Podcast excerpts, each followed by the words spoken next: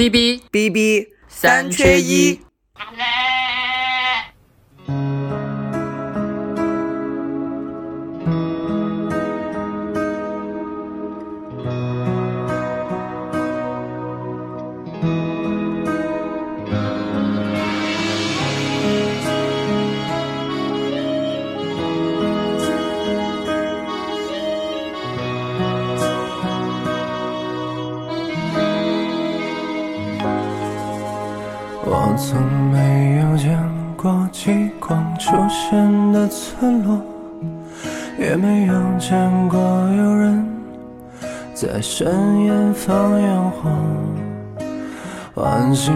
就像你的眼睛，杀人又放火。你什么都没有说，也风三千里。偶然间。Hello，大家好，欢迎收听我们新一期的 B B 三缺一，我是八童。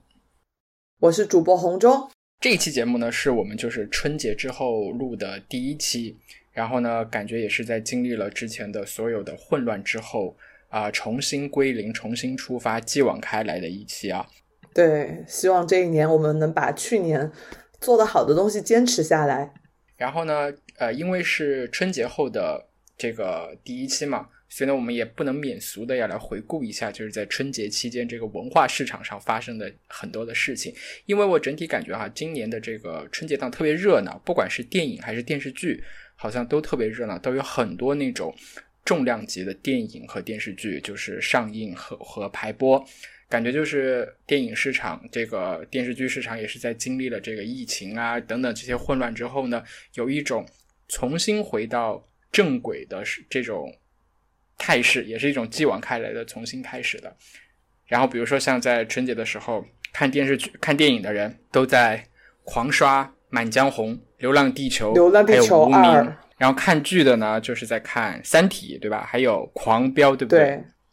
对，然后非常的热闹，我打的不可开交。我觉得你你家的好看，你觉得我家的不好看，等等。但其实，在今年的这个春节档，在春节之前的那一周，有一部我觉得应该算得上是万众期待的一部剧，在爱奇艺上线，但是好像它的那个水花没有那么大。对，因为爱奇艺同步上线了另外一个嘛，就是大家都在看的那个《狂飙》嘛，被掩盖住了这个部剧的风潮。这部剧就是那个平面上的摩西，这个是是我很期待很期待的一部一部剧，因为呃，我们之前我之前看过这个他的原著小说，盛雪他的原著小说，我觉得非常的好看，然后特别期待他的那个影视化之后会拍成什么样子，而且就是在其实他的电影版是在本来二零二一年平安夜就要上映了的，然后呃，当时那个呃演员阵容也公布了，什么呃提前的那个放观影会也已经也已经举办了，然后据说在有的城市都已经点映过了，所以那个电影是有的人有小部分的观众已经是看过了的，但是呢，它在零上，对，所以在零它在零上映之前。突然撤档了，然后一直隔了一年多都没有要重新上映的消息。据说是啊、因为有某位什么大人物看了之后说了一句“这怎么都能过审”，所以然后就让就就就被回炉了。哦，要重新剪辑了是吧？对，在等了等等这个电影重新就是上映的这个过程当中，电影还没等到，但是呢，我们等到了它的电视剧，就是这部平原上的《摩西》。然后我是等到差不多等到它全部播完了以后，然后我一口气把它的那个六集全部刷完的。我们就先来说一下，你也看了对不对？对，我也看了。呃过年前那个按按那被八筒强给我安排的任务，说你要把这个剧看了你。必须要看了，对，因为我们要聊这个。那你看完之后，你的一个感觉是怎么样？这部剧其其实好像在网上，不管是在豆瓣还是在其他呃那个社交媒体上，对它的评论都有一种两极分化的那种那种感觉。你是一个什么样的观感？因为我也是先看的书，再看的剧，然后呢，剧的感觉就是形式上我觉得也挺创新。整个剧只有六集嘛，一集大概七十分钟，它不像常规常规的国产剧一样的几十集很长。嗯，就形式上我觉得还挺新颖的，至少来说。然后其他的我觉得可以，就是我们一会儿接着慢慢来具体再细聊嘛，一些风格呀，然后剧情和人物啊、演员啊，我觉得可以我们接着再细说。你来给大家先介绍一下这个什么导演和这个监制。对，因为这部剧，这部剧呢，它是放在这个爱奇艺的迷雾剧场播。你看那个迷雾剧场啊、就才前一段时间播的那个《回来的女儿》，还有再早一点嗯什么《无证之罪》。沉默的真相，这些都是非常呃强悬疑非常精彩的这种这种这种剧。所以，当他把这个平原上的摩西放到迷雾剧场去播的时候，可能很多人对他有一种非常强的期待，因为会觉得哇，这肯定又是一部那种非常精彩、跌宕起伏的这种悬疑剧。但是看完之后发现不是，有一点闷，然后也不是那么的对，节奏对，也比较慢。不是那么的悬疑。这个其实你看了他的这个主创的这个阵容，其实大概会对这个剧的这个风格会有一定的那个心理准备。我们就先来说一下他的这个导演和监制吧。我觉得这两个人是对这部剧它整体的，不管是影像风格也好，还是叙事风格也好，起了决定性作用的这两个人。他的这个电影这部剧的这个导演呢是张大雷。可能很多人呢对他稍微有点陌生，他不是一个就是之前名名气特别大的一个导演，但是呢，他是一个呃在业内吧是很有地位的这么一个导演，因为他之前拍的那部电影《八月》就是一部黑白的一部小成本的一部电影，获得了呃金马奖的最佳影片。然后以及什么最佳录音啊等等的一些很多很多的奖项，是在文艺片的这个领域是非常有建树的。然后呃，他的监制是刁亦男，也就是《白日焰火》和《南方车站的聚会》这样的一个导演，也是得过柏林电影节金熊奖的这么一个导演。然后熟悉刁亦男的朋友们，大家可能都会对他的这个影像风格就会特别的熟悉，对他的整个的这个呃视听的语言非常的高级，然后特别有一套。然后我们整体看下来也会觉得，就是这个电视剧版的这个平面上的摩西，它在影像风格上就跟我们以前看到的那些电视剧不一样。电视剧不一样。对，整体的是我我的感觉是，他很少拍那种人他的胸口往上的那种面部特写，你有没有这种感觉？他很多都是那种中景别的。就是中景景别或者是远景的，就是人都在画面里面特别小，是在整体的很冷静的在观察这些人物的这个状态、这个活动，而不是去突出很戏剧化的去放大他的表情。然后我还我还有一个比较惊讶的地方是，他在一开他用了很多长镜头，对，就是这个事儿，我觉得记忆还挺深刻的。他这个长镜头，因为我我我可能不太专业啊，这个对这种镜头，但是我对那个画面记忆印象很深刻。就是那个剧里面有一段，他展示为了演那个黑白的那段凶杀案现场的时候，我那个是不是就应该算一个长镜头？我记忆很深，就是一个黑白的，然后一堆尸体躺在那个家里面。然后就是一气呵成的走出来，对他没有嗯剪辑，他没有没有景别的那个镜头的那个切剪辑的那个痕迹，那个就是就是一个一镜到底的那种。对对对，那那个镜头确实让人记忆很深刻。我对他的那前面比较深刻的就是庄德增跟那个傅东兴的那个婚礼的时候，他那个婚礼的场景就是一、一镜到底拍完的，就是那个庄德增好像喝的有点多了，然后一边在那吃饭，然后从他就是吃点白饭要垫一下，然后接着去喝酒，然后慢慢的那个镜头从左往右慢慢的开始动，到这些宾客每一桌的人的那个大概的反应，然后到那个傅东兴的那个反应，他们来敬酒，然后再请那个傅东兴的姐姐上来唱歌，等到他歌唱完，一气呵成，特别连贯。我说哇靠，电视剧现在都要这么拍了吗？对我觉得整体的感觉，我看起来它不像一部电视剧，而是像六个六集，就是加长版的一个电影。而且刁亦男的影像风格的那个痕迹特别特别的浓。是，所以就很像《白日焰火》，看下来那感觉就，我我还没看的时候，本来我觉得书其实写这个东北的环境就有那个《白日焰火》的感觉，然后我那天看完那个八筒给我讲，说是这个人是《白日焰火》监制，我说哦，怪不得原来就如此有惊人的相似。所以我觉得这个他这六集这个电视剧，然后呃，它其实感觉像是每一集它一个多小时嘛，就是一部很独立、很完整的一个电影。然后呢，呃，你也可以把这六集一气呵成的连起来看，也是像一个很完整的一部加长版的那种电影的那种感觉一样。所以就是跟它的整个气质，整个这个作品的气质。跟普通的网剧和普通的电视剧就不太一样，是一个非常有电影质感的一部一部一部剧，我觉得。那我们就来好好的把这个电视剧和这个书，我们把它掰碎了来聊一聊。然后呢，在我们开始来讲这个讨论这个电视剧和小说之前呢，我们觉得，因为可能有有的那个听众没有看过这个小说跟电视剧，不知道它讲一个什么故事的情节，我们就先给大大家简单讲述一下这个小说跟这个电视剧，它大概讲一个什么样的故事。说了个什么故事？对对对，来，巴通给大家说一下。它讲的是发生在两千年初的时候，就是有一个呃，在辽宁的沈阳有一个年轻的一个刑警，他叫庄树，然后他就在调查，负责调查一起这个城管被枪杀的一个案件。然后他在调查这个城管被枪杀的这个案件的过程当中呢，发现这个案件跟十二年前也是发生在沈阳的一起恶性的案件有着很密切的联系。那个恶性的案件就是在当时九五年的时候，这个沈阳有五个出租车司机。被人勒死之后呢，一把火把那个出租车给烧了，这样一个影响非常恶劣的这个社会社会案件。这个庄树在调查这个城管被杀的时候，就发现了这两起这个案件之间的一个非常紧密的一个联系。然后他随着他进一步的去深挖这个案件的这个联系的时候，发现这个案件的凶手渐渐的就是指向了他们家小时候的一个邻居。就是姓李的一家人，那个李守莲和他的女儿李斐，甚至说他自己也通过一种很莫名其妙的一种方式介入到了十二年前的那个出租车司机被杀的那个案件当中。然后呢，在讲这两个案件怎么破获、找到凶手的这个过程当中，这个作者双雪涛就呃很巧妙的融入了文革。然后下岗潮、严打等等这些非常有时代性的、标志性的这些事件，然后通过这两起案件的这个破获，来进一步的展现了就是东北这个地方的东北人他们在面对这一系列的社会巨变的时候的一种精神面貌和他们当时的这个东北乃至是整个中国的这样一个景象。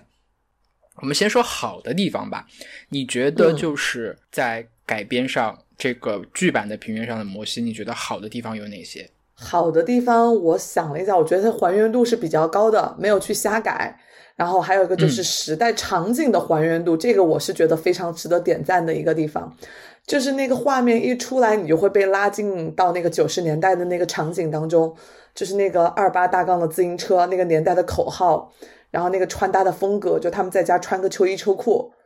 嗯嗯，对，然后就这种细节上做的非常的细。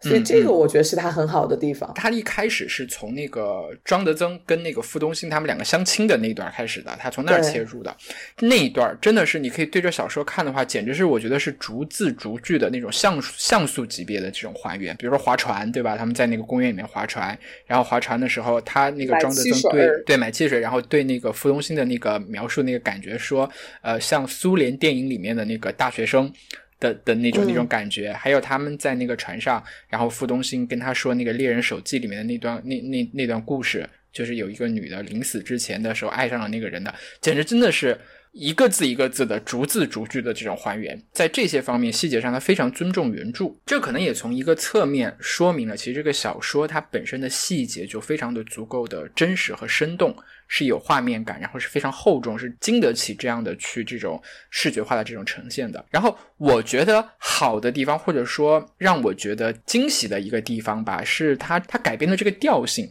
就是呢，我们也像就之前说，一提到迷雾剧场是吧？对，一提到迷雾剧场这个剧，你就会觉得就是会像《无证之罪》跟《沉默的真相》那样，就节奏非常的快，然后悬疑、各种反转、各种就是呃出其不意的这种地方。但是呢，这个摩西它不是，就平原上的摩西它不是，它的把这个整体的这个重点集中在了围绕这些案件里面，他每个人的这样一种反应，更多的是他不是去营造一个什么事情，或者去给你构建一个什么事情，他是在。通过这个导演和摄像师的这个镜头，他去观察一件什么事情，观察这一帮人，他们围绕着这个案件的他们不同的状态，就感觉就像是基于这个凶杀案的，然后一帮这些北方人、东北人的这种群像。对它跟别的迷雾剧场就是不一样，别的迷雾剧场的宗旨在找凶手，这部戏绝对不是以找凶手为宗旨的，它就是我觉得是有就是对那个时代背景有个大的刻画的。这这也是说这个剧剧版的这个这个你是我觉得它是有一定的观影门槛的，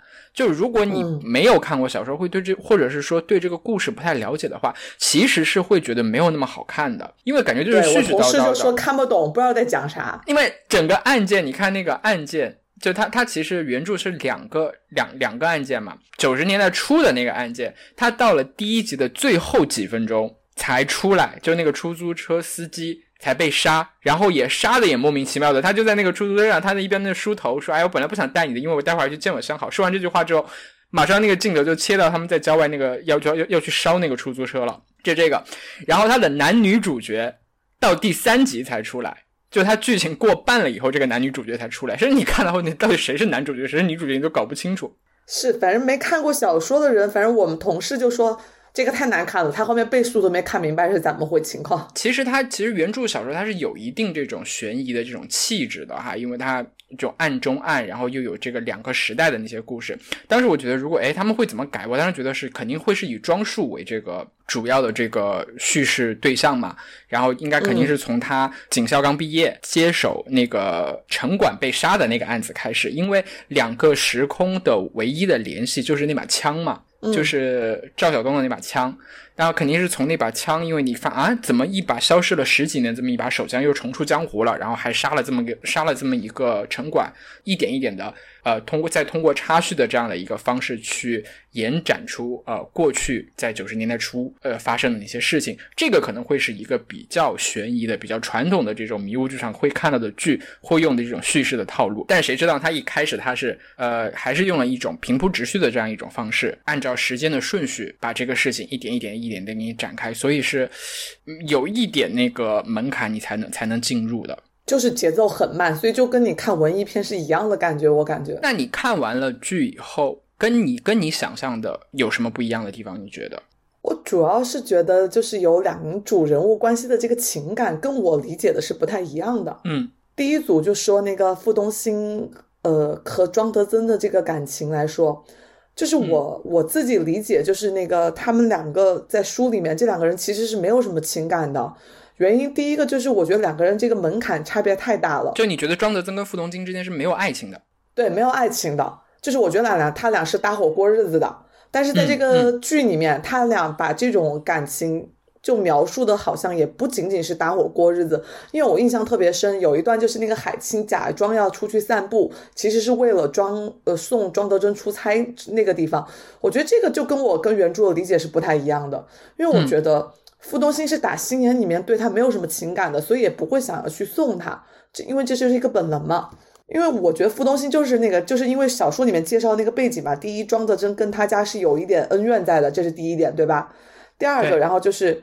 他俩的这个就是文化门槛和这种价值观差别太大了。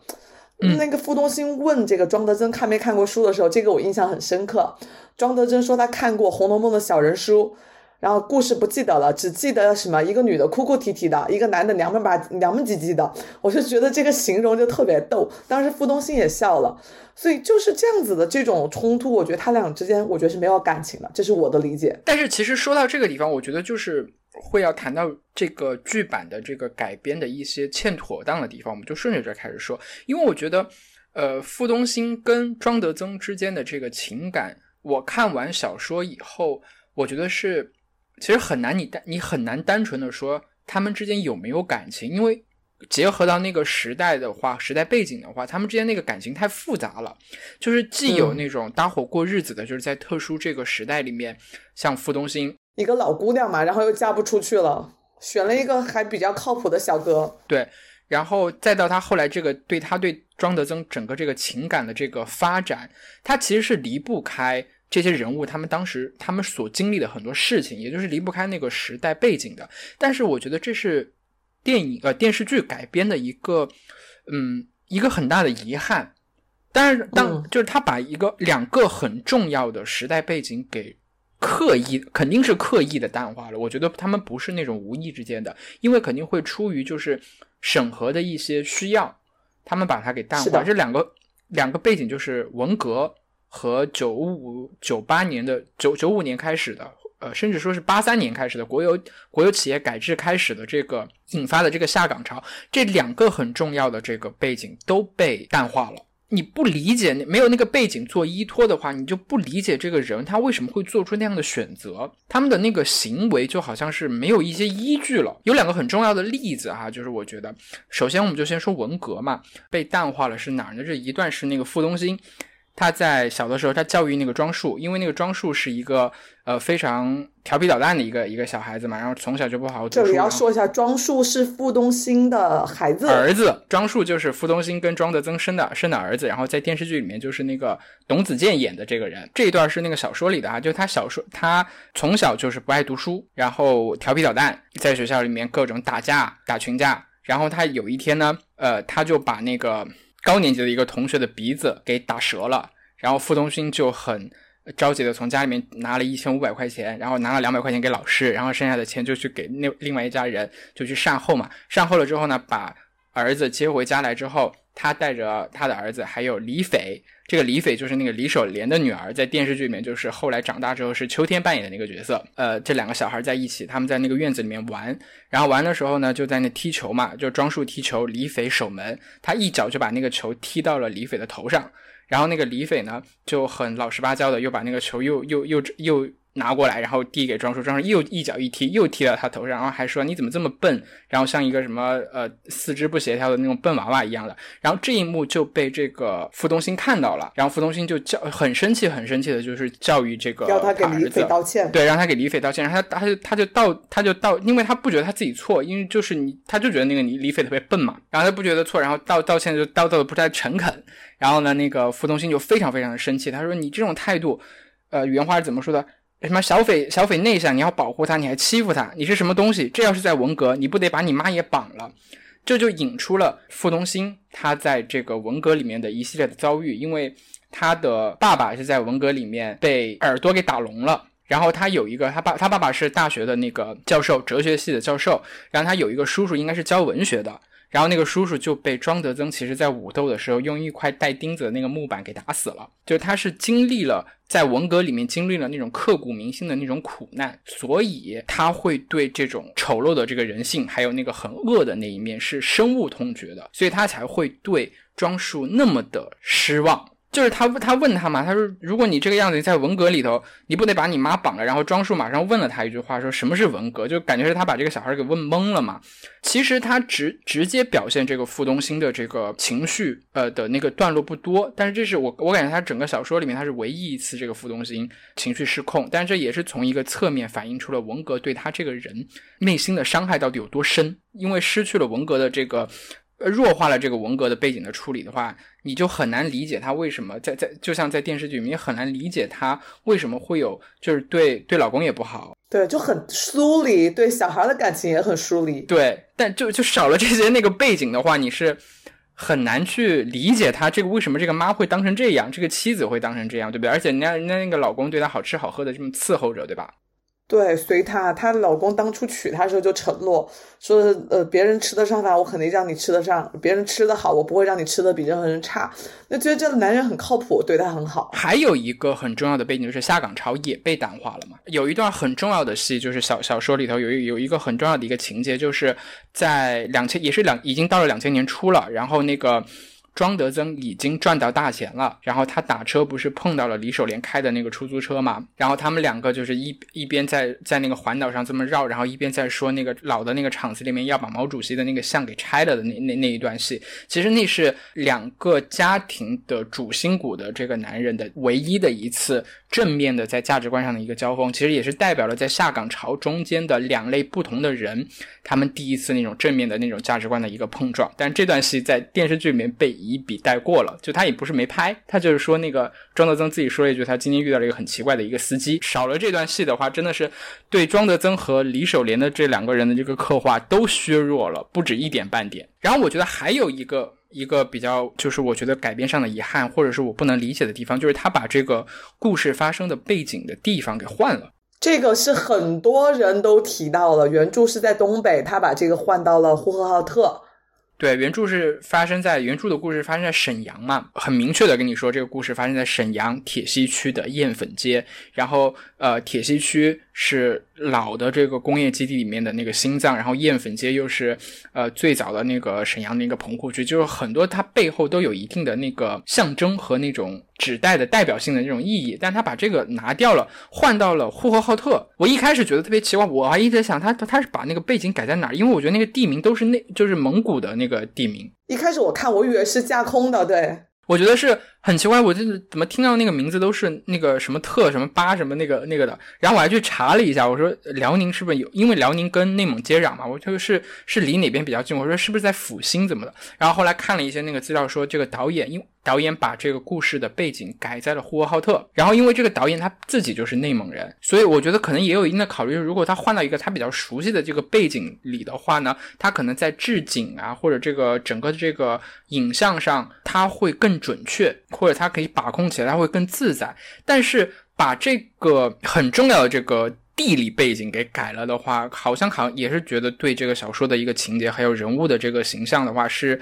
失去了一个那个基座和背景的这么一个东西。对，有点少了那么点意思，就跟有些东西就是你要用东北话讲出来才有那个调调的。然后这东西也只适合发生在九十年代那个工业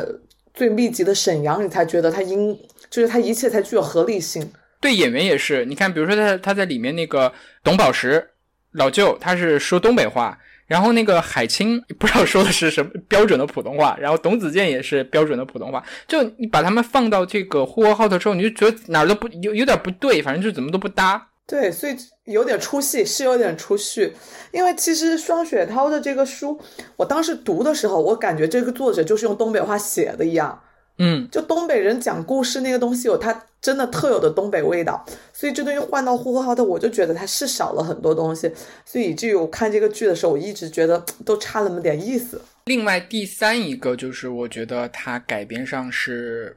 有遗憾的一个地方哈，就是它很重要的这个很隐很重要，但是呢很隐晦的这个宗教背景被拿掉了，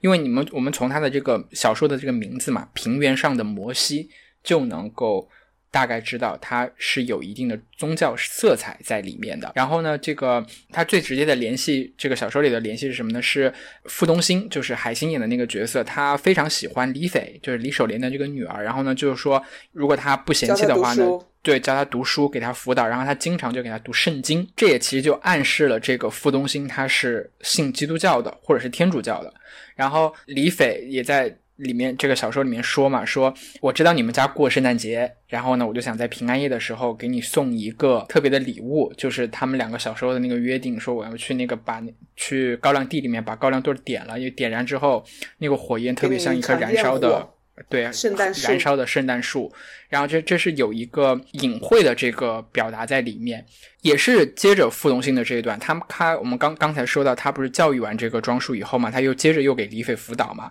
然后他就给他又反复的再读了这个出埃及记里面摩西的那一段，然后他一直在反复的说那句话，就是点题的那那段话，就是说我反复的教你这一篇出埃及记这一篇，是想让你知道，只要你心里的念是真的，只要你心里的念是诚的。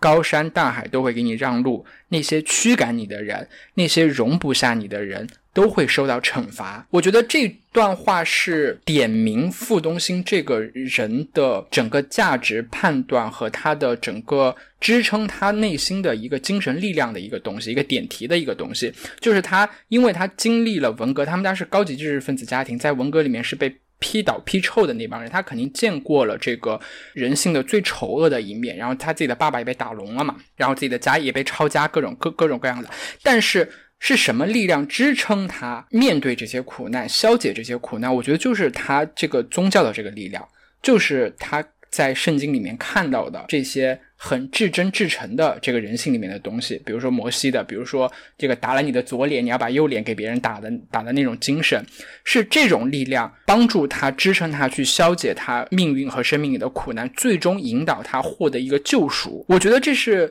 平原上的摩西这个小说的一个内核。就是精神内核的东西在那儿，就就就是救赎的这个东西，用至真至诚的这个力量去消解苦难，最终获得自我的一个救赎。但是当他把这一段给弱化了或者拿掉了以后，这部分的东西也没有了，所以他就空留下了一个非常细腻的这种人像的这个描写，像纪录片一样的给你展现这个北没落的一个北方的一个形象。但是这些人，他们为什么会有那样的精神状态？为什么会要会有那样的精神风貌？这些人为是什么力量、什么东西支撑他们去面对这些东西的？就里子的东西就被拿掉了。我觉得他这个可能也是跟就是前面他既然拿拿掉了那个文革的那个背景，他在这里他可能自然而然也得把这部分拿掉。包括我觉得他这个信念也是他怎么跟庄德珍相处的一个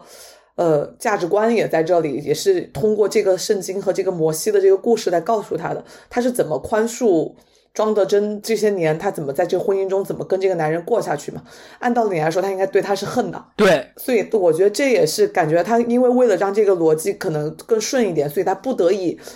这些东西都得相应的得弱化，得删掉。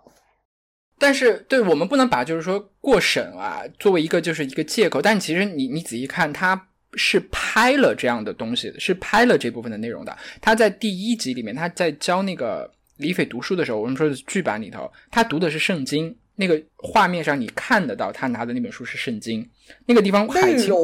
内容换成的那个卡拉马佐夫兄弟。卡拉马佐夫兄弟和简爱，对对，那一段他换成了那个卡拉马佐夫兄弟里面非常有名的那个段落，就是阿廖沙的十边谈话，就是我们不要遗呃互相什么原谅，然后不要不要互相遗忘的那一段，虽然也很准确，就是放放到这个地方，但是哎，你就能看得到，这可能在主创在为了这个剧过审的之间，还是做了一定的这个在内容上的一个妥协。是，肯定是有牺牲的，所以我觉得啊，你能看出他的用心的有一些东西的，包括就像我们想接着说，就是结局，对他那个结局就是，其实原著小说是一个开放式的结局，就是呃，作为警察的庄树，他已经知道了杀死那个城管的人是谁，然后他是想去，你是说不清楚他是想去放他一马，还是想去把他就地正法或者缉拿归案这样的，你是他他讲的非常的隐晦。非常的就没说清楚，在电视剧里面就特别黑暗的，就是埋伏在旁边的便衣一枪把李飞打死了。就是就迷雾剧场嘛，他还是得回到找凶手这个主题上来的。我觉得这个改动有点黑暗，过于黑暗了，就是让人一下子少了那种原原著的那个开放剧的那种回味的那个原著的结尾写的很美，原著的那个结尾很美。一会儿我们聊原著的时候，我们可以把那个原著，我就专门说出来。我觉得那段结尾写的很美。就让你想象的空间非常的大。那么再再来说一下这个电视剧的这个选角，你觉得他的选角怎么样？可你是你想象中的这些人吗？不是，我记得我看第一眼这个，我说这海清一出来我就很串戏。为什么呢？他真的有点过，就是海清演的那个感觉，他根本不像原著里面那个傅东兴的一个爱读书的这么一个人。你就觉得他长，你就觉得他长得就不像一个读书人，像个读书人，但我觉得他特别装，你知道吧？他不自然。就那个时代，就是我觉得傅东兴应该是一个很很纠结的状态，就是他要去迎合，就是他得养活自己，对吧？你在工厂得生活，同时你要保持自己内心的那种心灵世界的有一个丰富度。但海清演的就是一个随便你们吧，我都不在乎，然后我就觉得特别别扭，反正就我觉得有点过了，那个有点装。对，就是装，你就能感觉到他的那种疏离感，他的那个清高的那种感觉是装出来的，是很刻意而为之的出来，他不是那种很自然而然流露出来的那种人对世世俗生活的这种不屑跟冷漠，他就是我，我就是看不上你们，就是我就那样硬熬出来的那种。对他那个感觉，那个主要就靠他眼神，用几个角度在都是蔑视大家的状态来演的，我觉得，反正我对。把把眼睛放空，然后我也我说话的时候我也不盯着你看，然后就默默的把头转过来。对，反正我对这几个就是海清，我这几个角色我都不。我觉得相对我觉得最好的还反而是那个庄德增，演员是谁我也不知道，但我觉得他身上有一点就是那种那种下岗工人的那种油滑小人物的特质，还挺到位的。什么？你好像你最喜欢的是不是也是这个角色？我觉得他最像，就是他最像那个书里面写的那种人的那种感觉。就是首先庄德增不应该不应该油腻。就这个人，他不应该有他，他内心是非常善良的，他可以这么多年。这么死心塌地的爱着这个傅东兴和他儿子，然后又这么去赚钱，而且按照小说里的那个描述的话，他后来是赚了大钱的，因为他后来不仅投资房地产，还投资电影各种，他赚了大钱的，他都对这个傅东兴不离不弃，而且他任由傅东兴对他爱答不理，任由傅东兴就是想干什么干什么，然后想出去旅游出去旅游，想不理他就不理他，他可以容包容容忍傅东兴的一切的对他的这种。蔑视对他的这种忽视，所以这个人肯定是内心是非常干净的一个人。虽然他活得非常的世俗，然后他也在这个复杂的这个波云诡谲的变换的当中，他是一个能够非常成功的。就是把握住这个潮流的这么一个人，但是呢。他对他的那个纯真的这个爱情，他是不离不弃的，就证明他证明他内心是一个很干净的一个人，所以他不油腻。然后恰恰这个董宝石，他虽然虽然看上去又发福了，然后胡子拉碴，然后看着脏脏的，但是你能感觉到他是一个对待感情、对待他自身，他是有一定的那个空间的有家庭责任感。对他像的那个地方，就是就就他们家里面那个早上起来的时候，他穿着一身白色的那个秋衣秋裤，肚子挺着肚子，然后翘着屁股在那煎蛋煎鸡蛋，那个我觉得这就是。非常典型的那种东北老男人的那个样子，还还还有一个让我觉得比较惊喜惊喜的一个选角，就是艾静，她都没有什么戏份，不过哈，傅东兴的姐姐，其实这个角色在小说里头也是一句话带过，就是她。甚至都没有提到他叫什么名字，就是说这个傅东兴，呃，家里还有还有一个姐姐，一个哥哥还是一个弟弟，对，就这么一句话。但是呢，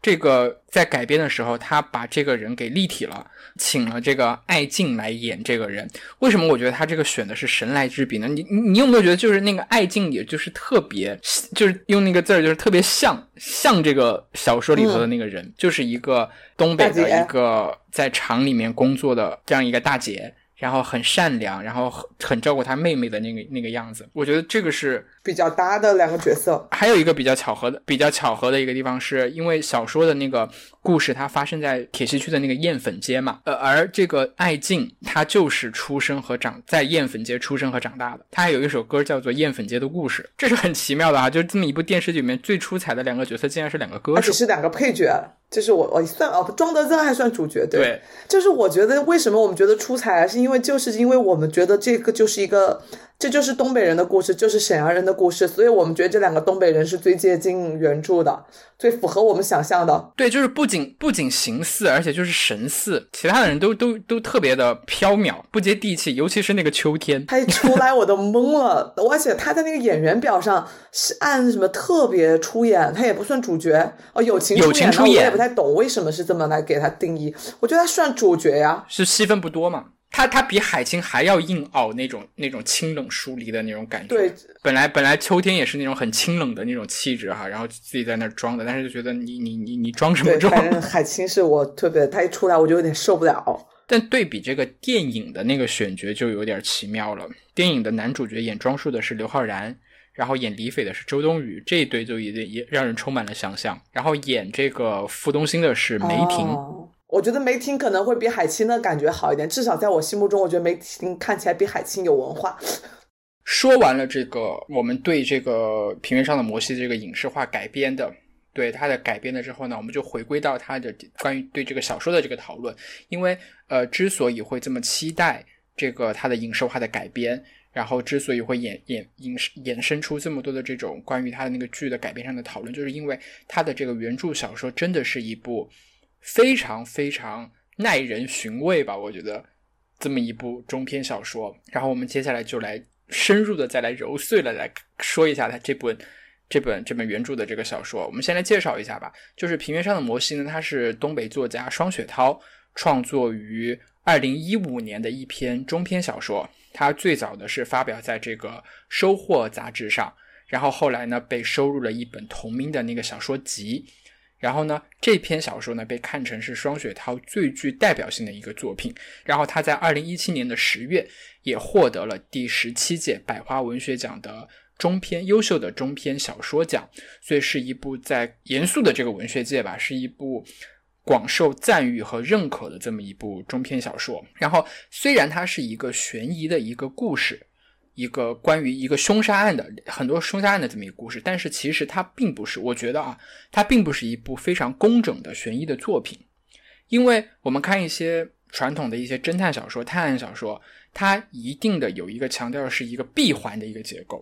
就是所有的凶手跟受害人就在那么几个人之间，你怎么去在这几个人之间有限的空间、有限的人物之间把这个故事给讲圆？但是呢，平原上的摩西在最后的那个真凶。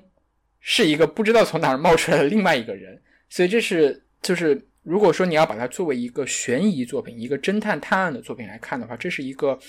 大忌。就是我刚刚在说那个电视剧的时候，我也说到了，它就是一个披着悬疑外衣的作品，因为他的这个案件只是为了像一个钩子一样的然后通过这个案件，把这个整个小陈的这个日常生活、社会状态，然后给他把这个背景这样子来写出来，我觉得是这个目的。它不是我们所说的传统悬疑小说，它的目的就是为了找凶手，它不是看名侦探柯南一样的。他是为了通过这个案件来看当时生活在沈阳的这些人的一种精神状态。案件只是一个背景块画布，然后真正关注的重点是和案件有关的这些人，以及当时他们在这个时代背景下的这种选择也好，呃，个人的这个命运也好。其实这也是为什么我觉得他小说呃电视剧他在改编的时候，他抓住了这个精髓核心，就是他最成功的地方是在这里，他把他抓住了这个核心，他没有拘泥于这个情节。然后我听那个之前这个张大磊。他去在另外一个播客的时候去说，他就说之前他们也准备了一版那种悬疑的那种拍法的，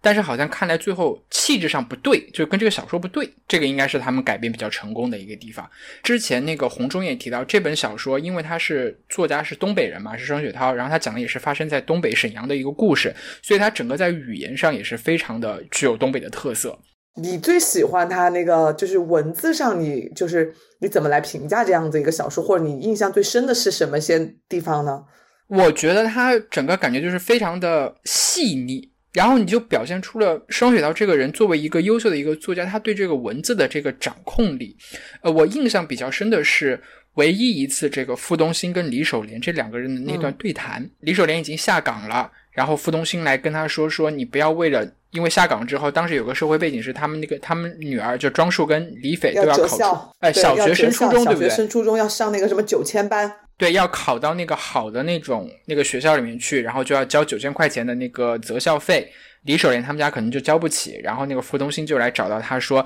你不要为了孩子的这个学费发愁，就当是我借给你的，因为他们家很有钱嘛。”就那一段，我觉得。他写的特别好，就是对于李守莲这个人物的这个刻画，中间是有这么一段儿，傅东兴去找李守莲，然后是在一九九五年一个初秋的一个夜晚，他怎么形容当时的？他说在市区还能看见星星，就这么寥寥几笔，就把当时沈阳的那种状态、那个城市的那种感觉、那种风貌，我觉得就已经写。写活了，然后他怎么写这个傅东兴对于这个李守莲这个人的这个观感呢？他是这么写的：他说，我看了看他的眼睛很大，不像很多在工厂待久了的人有点浑，而是光可见人。然后再接着写他坐下来啊，他说的是，那是九月的一个夜晚，他穿着一件白色的老头衫。露出大半的胳膊，纹理清晰，遒劲如树枝。手腕上戴着海鸥手表，虽然刚干了活，可是没怎么出汗，干干净净。整个人的这个描写就是刻画出了一个非常刻苦、勤劳，然后善良的这么一个老实巴交的这么一个工人的形象。总觉得好像善良的人身上都应该没有异味，非常干净的那种他是以外在的干净来透射出这个人内心就应该是干干净净。对，这这一篇的那个最后一段话就是。日子哒哒的响着，向前走了。我留了下来，看见一切都哒哒的向前走了，再也没有见过老李和小斐，他们也走了。跟他之前反复强调的他的家里的那个钟，还有他的手表，那个他一直有这个意向，对对，那个哒哒的那个声音，也从一个侧面说了，就是庄树他们这家，庄德增和傅东兴，庄树他们这家人是顺着这个潮流时代这个潮流往前走了，但是感觉李守莲跟李斐就留在了那个。下岗时候的那个旧时代，因为各种各样的原因，就停留在那儿了？那你印象最深刻的一段是哪一段呢？就是我为什么说这个东西，我读完我就觉得他是东北人写的。我印象最深的其实是，就是有一段庄树打架被抓到了那个警察局，然后那个警察在教育庄树的时候，你感觉那就是东北人在教育另外一个东北人，然后你又觉得那故事就读完，你又会觉得他就会把你带到那个情境当中。那个警察说话都是，你看他写那个，我感觉我不会，我们要会说东北话，我觉得你可以用东北话读出来。他这么教育他的，你要么变成惯犯，要么成为比普通人还普通的人。然后你以为你有多牛逼呢？你将来能干能干什么？然后就是那个你那帮朋友从这里出去的时候，哪哪个回头看了你一眼？哪个不是溜溜的赶紧走了？我说操你妈，有种你进来和我单挑。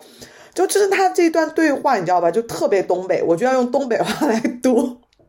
就是那个，你知道你将来能干啥？就你瞅啥，然后你将来能干啥？你想明白了吗？就是那个味道，我觉得就是它，就让你觉得那就是东北的一个特色。我一直觉得东北人是最会讲故事的一群人。我身边有很多东北的朋友，他们在讲他们一些呃年轻的时候事情的时候，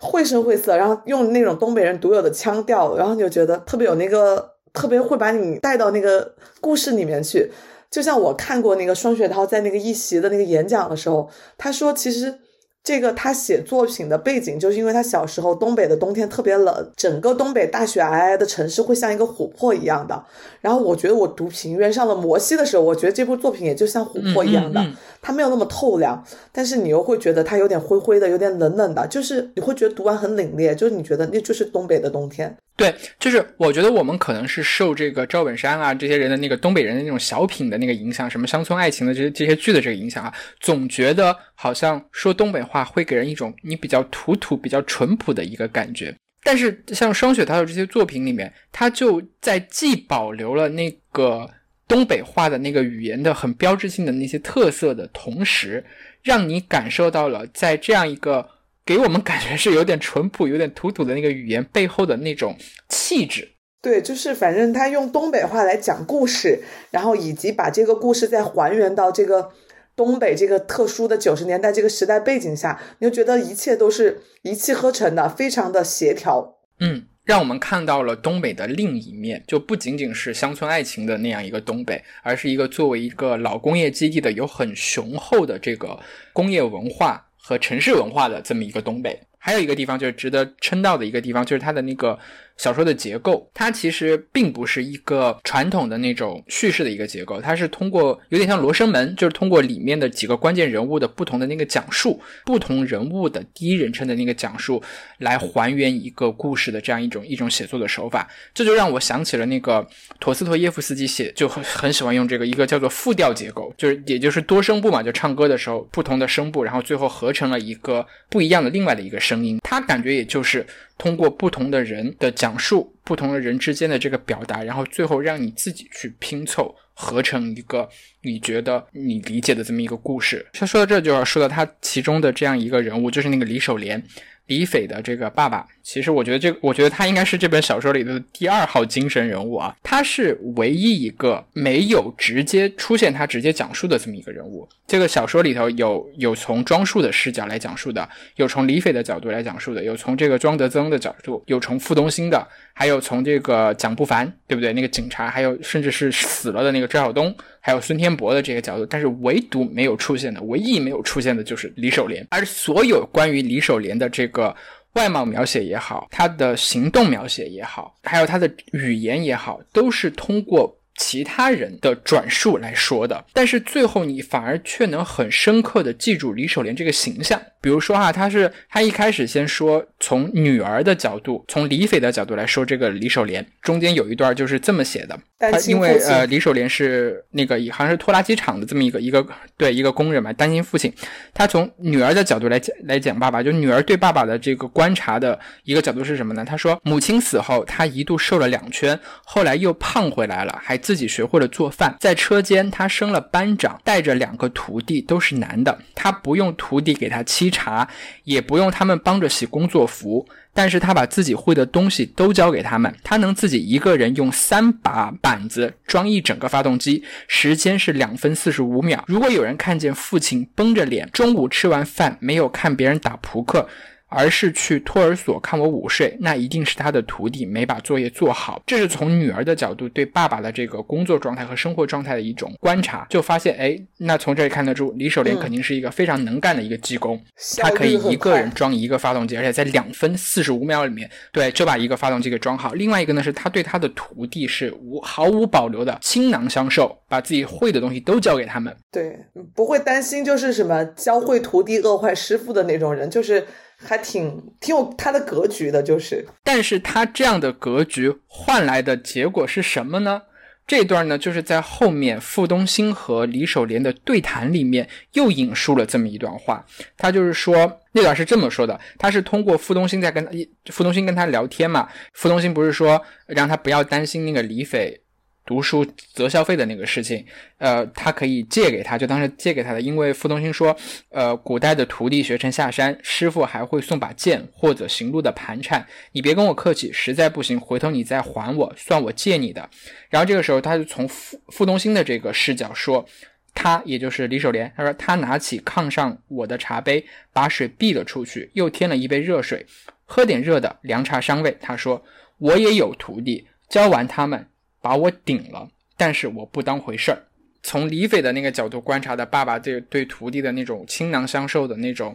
那种、那种真诚的那种态度，最后换来的是在下岗的时候，他的徒弟把他的位子给顶了。我觉得他在描描写李守廉这个人物的时候就非常的巧妙。你看他没有完整的出现，以李守廉为第一人称的来讲述他在这个案件当中，他在两个几个案件当中的这个这个历程，但是他通过其他人的这个描述，让你去拼凑出一个非常完整的、很生动、很鲜明的一个形象，一个李守廉的形象。我觉得这也是有一可能是有深意在里面的，也有一定的象征意味，因为这就代表着。像李守廉这样的下岗工人，在那个时代的下岗工人，他在这个时代里面是失语的，对他失去了他自己为他自己表达的这个窗口、那个机会，甚至是权利。我们只能通过放放眼望去，就是对于这些工人的那个那个认识，就像我们小的时候看的是通过电视剧，通过刘欢的那首什么“看成败，人人生豪迈，只不过是从头再来”那首歌。对，还有那个春晚上的一些讲下岗工人这些小品，去很刻板的营造出这样一群人的这个形象，但是他们自己真正的是怎么想法的，是怎么想的，我们是很很少有渠道去很直接的面对他们。他们没有怪任何人，像这些人，就是我觉得还是就是那个时代背景是，可能让他们经历了很多打击。也经历了变迁，但是他们依旧就是还保持着那个初心。我觉得可能这用李守廉这个人物，就像你说的，他是二号灵魂人物，他也点回了那个傅东兴内心的那个关于，就是那个只要你心心存善念，这个海就会为你分开的那个。我觉得一样的，他也是符合这个价值观的人。所以说，这本小说这篇小说之所以这么成功，就是因为双雪涛很成功的刻画出了像李守莲啊、傅东兴啊、庄树啊、李斐啊这样很生动这个人物，他们都是立得住的。然后就想问你一个问题：你看完之后，你对于这个小说里面的人物，你印象最深刻的一个是谁？我最喜欢的是庄德增这个小说这个人物，就在小说里面，我最喜欢的也是这个人。然后，所以电视剧老舅演的，我也觉得是，我觉得是最满意的。为什么最喜欢这个人？我我觉得我还在说啊，他其实他就很像最近那个热播电视剧。我觉得庄德真就是《平原》里面《平原上摩西》里面的那个高启强啊，他也是就高真的，他的那个其实也是一样的。你看那个高启强，不是他们也是旧厂街嘛？那也是一个厂嘛？他们也是那个呃下岗工人的小孩什么的。但是高启强最后就只是靠卖鱼，然后最后走上了另外一条道路。但是庄德增在这个面对下岗潮的这个变迁的过程中，他自己就就就像你说下海经商，然后开始印烟盒，后面还拍电影、搞房地产，赚了很多钱。就是他是那个是被那个时代淘汰了，然后同时也通过自己的努力抓住机会的人一个人。所以你会觉得他身上有一种不屈不挠的一种精神，让我觉得还挺钦佩的。很顽强的这种生命对，就是我就是一个没有文化，我就是一片野草。文革的时候我去当打手，等到下岗了，我再去自己谋出路。我从来没有向这个时代和任何的背景低过任何一次的头，而且他也没有像。对，远没有像高启强一样成为黑社会啊。当然，人家他他也通过自己的努力成为了一方，心里面还是有善念。对，所以他心里面也是善念。所以我就觉得他就是那个。所以我说这个最近我还在开玩笑，我说你看都是下岗工人导致的，那边就成黑社会。你看人家这边下岗工人都是这样的。那那除了那我说完那个，那对你来说你印象最深刻的一个人物是谁呢？我印象最深刻的就是傅东兴。其实哈，就是我是觉得我当时我不觉得傅东兴是梅婷那个样子，你知道吗？我看到。到小说公布了，呃，不，电视剧公布了这个演员表以后，我看到是海清的时候，我是觉得哇，这个电视剧的选角比电影在劲儿成功，因为我我心里面的感觉是，傅东兴应该是长这个海清的那张脸，我一直觉得傅东兴是整篇小说的一个灵魂人物，贯穿贯穿所有人的一个灵魂人物，至真至诚，经历了文革，他父亲被打，然后叔叔被打死，然后自己家里面被抄。各种各样的，然后最后自己成为了一个老姑娘，然后不得已在一个非常功利化的或者很嗯权宜之计的选择嫁给了庄德增这么一个人。但是呢，他在整个这个过程当中，一直有一个非常纯洁、很圣洁的这个力量在支持着、支撑着他去寻找一种自我的一个救赎，去对抗过去的苦难无情，而且他是从头到尾一直坚持着自己的这条路的这么一个人，而且他还同时与此同时，他在把自己的这一套价值观，对于至真至善的这种信仰、这种信念，他把它传播给周围的人，给下一代。比如说李斐，他就在不停的就教李斐说：“你心里面的念要真，你心里面的念要诚。然后不管你遇到多大的苦难，只要你的这些心，只要你有这个真诚的这个信仰、这个信念，那么高山大海都会为你让路。那些给你施加过苦难的人会遭报应的。”还有一个细节是，他不知道为什么他一直不喜欢庄树嘛，就他不喜欢他自己的亲生儿子，因为他觉得庄树跟庄德增特别像。不是特别负责任的这个妈，但她唯一一次主动去关心庄树是什么呢？是庄树在经历了派出所里面的那个看守所里面的那那一晚上以后，对他改变自己了。那那段对话以后，改变他，他自己决定去读警校了。然后他呃，这个傅东兴就很诧异的问他说：“你为什么想去读警校？”然后他说：“想做一点真正的对得起自己的一个事情。”他在那一刹那的时候，他可能看到了庄树身上对于那样子是吧？对，对于这个善良正义的这么一种追求，一种向往。他看到了庄树那一刻闪露出，在这个吊儿郎当的这个外表下面闪烁出来的那一点自己的那个真诚的那个内心。然后，所以他在很罕见的有一次，他主动的表达了对庄树的一个关心，说：“那你就去考，如果到时候考不上，让你爸去找一个找一点关系，送点钱，你还是能上的。”就在整个这个傅东兴这个人，就是贯穿了。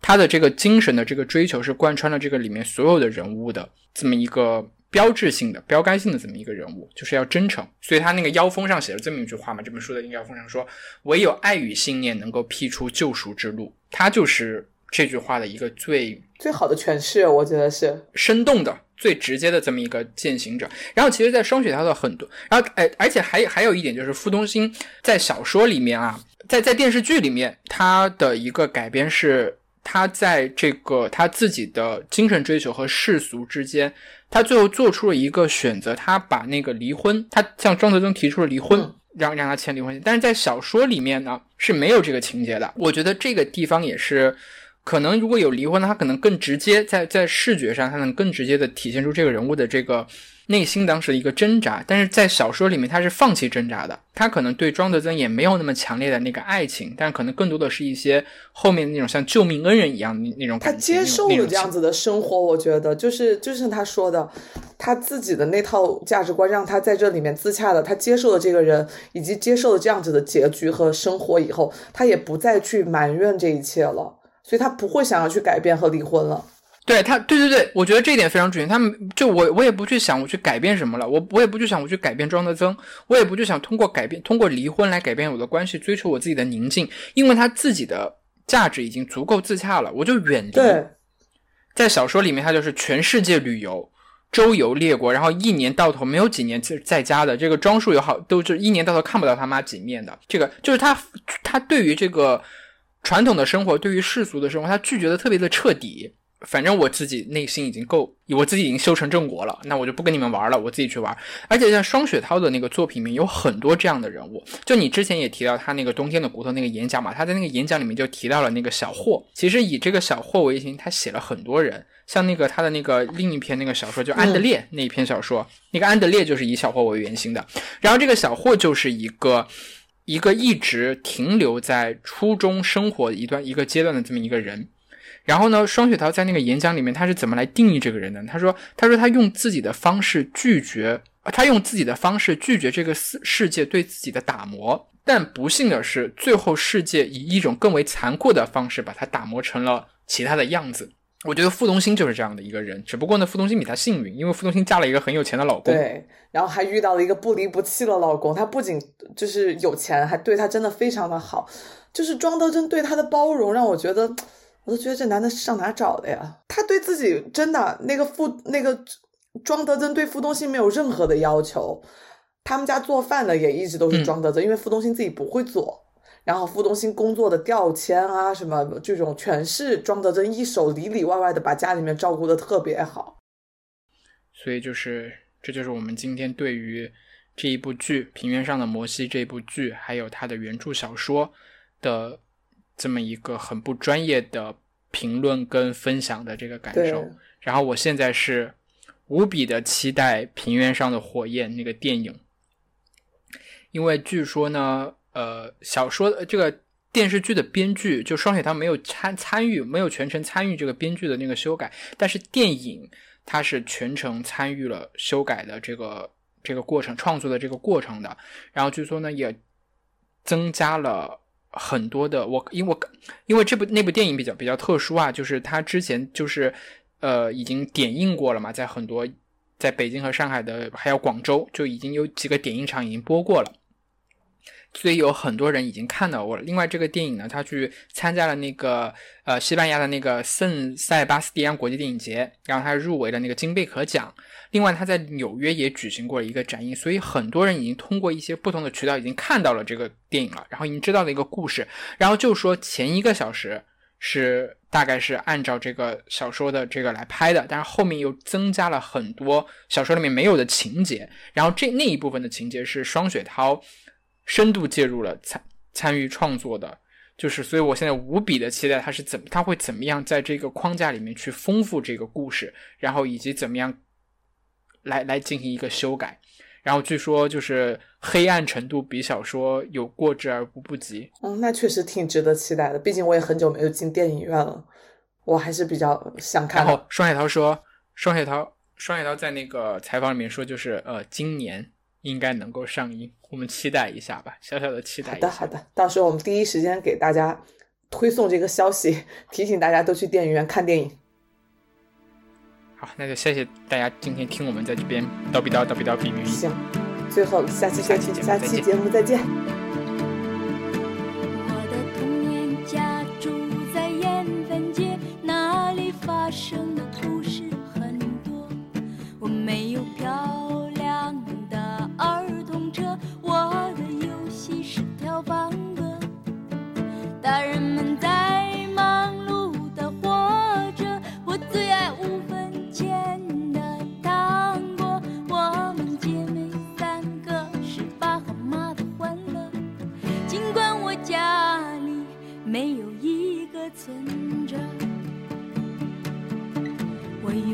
记得门前的那棵树，还有树下的台阶儿。那没有五光十色的灯光照射，只是砖和土的结合，却是我童年的舞台，在那里找到了自我。什么样的年代，有什么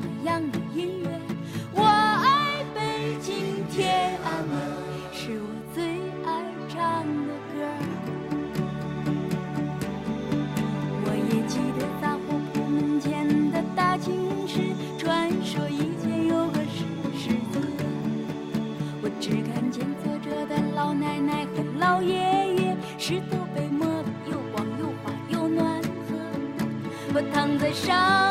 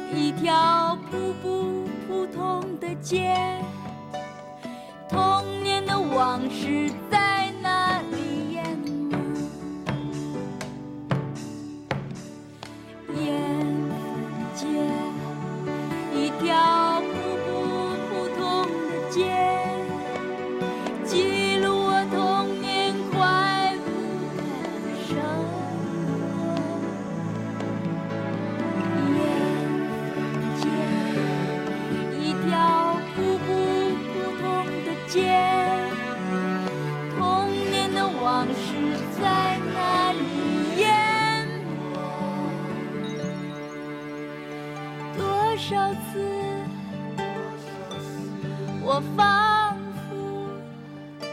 又回到了缘分街，那里的伙伴在等我，我们高举着彩旗和拳头，叫着打倒